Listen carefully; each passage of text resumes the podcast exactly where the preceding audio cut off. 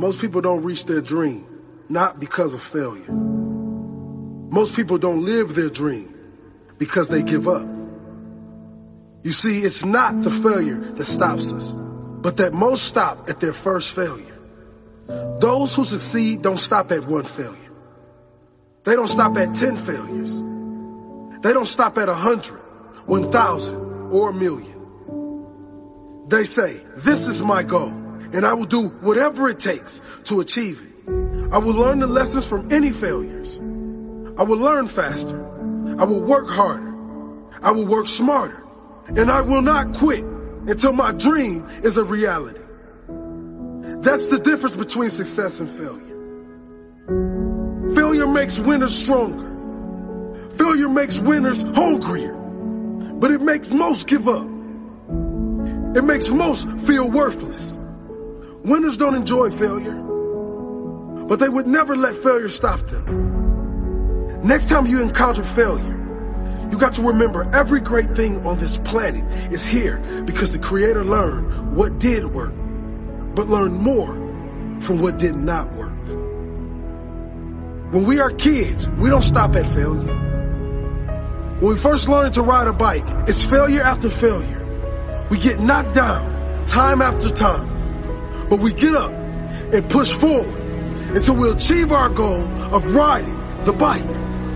But then we get old and most of us get weak. We are too soft to get back on the bike. We come up with excuses. It must not be for me. No, you just soft. No, you just lazy. Tell yourself the truth. Get back on the bike.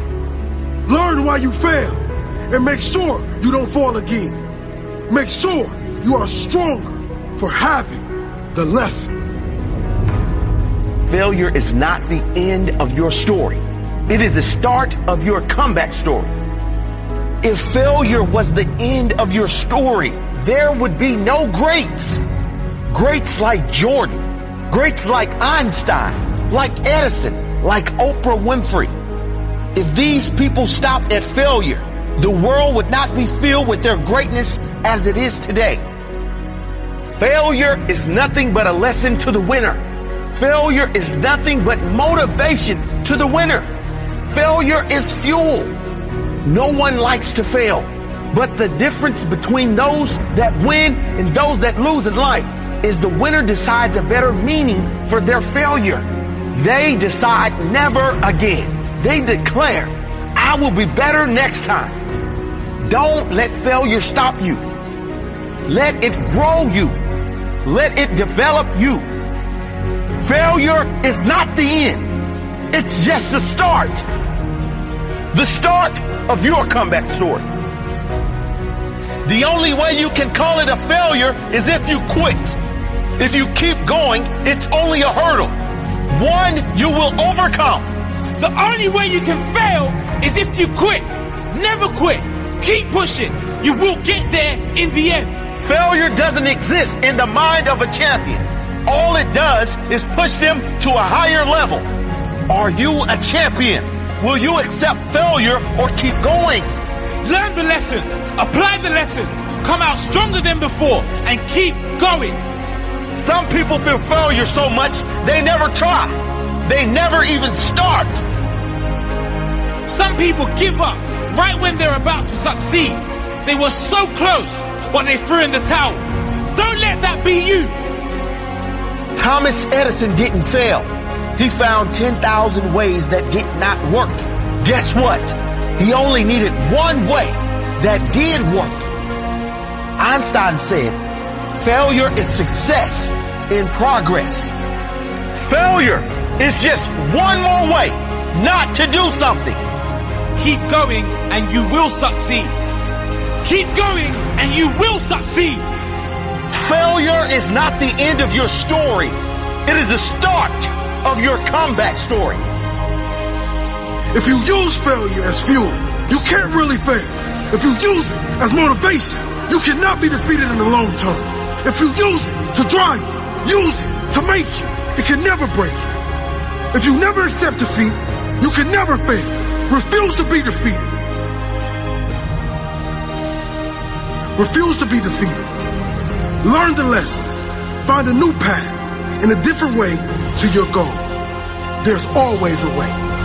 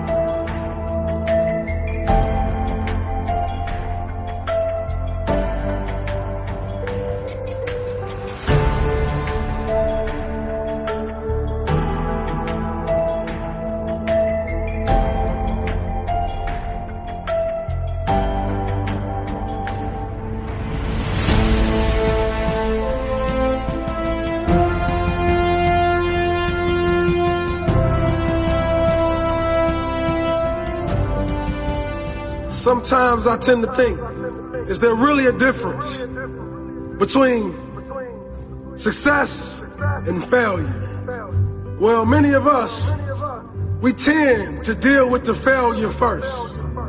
The failure starts to put a fire inside our stomach to go out there and chase the things that we truly want. Now you ask yourself, what was the reason you wanted to be what you wanted to be?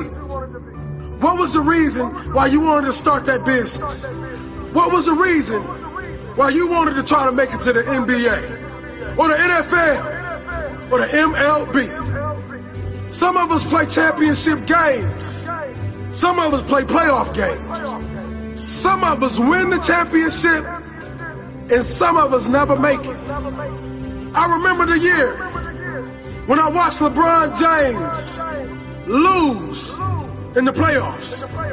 I saw him run off the court without shaking anyone's hand. The media criticized him, but what I realized, he was hurt.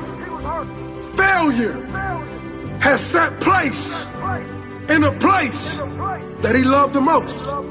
But that following season, when he reached his success, it was because of the failure. It was because of faces that looked at him, that looked disappointed. That offseason, he made a decision, ladies and gentlemen. He made a decision to turn his failures into success.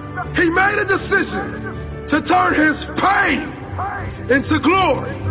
So ask yourself, is failure and success really different? My opinion, they go hand in hand. Because a man can never learn without making mistakes and failing in life. Let's embrace it all.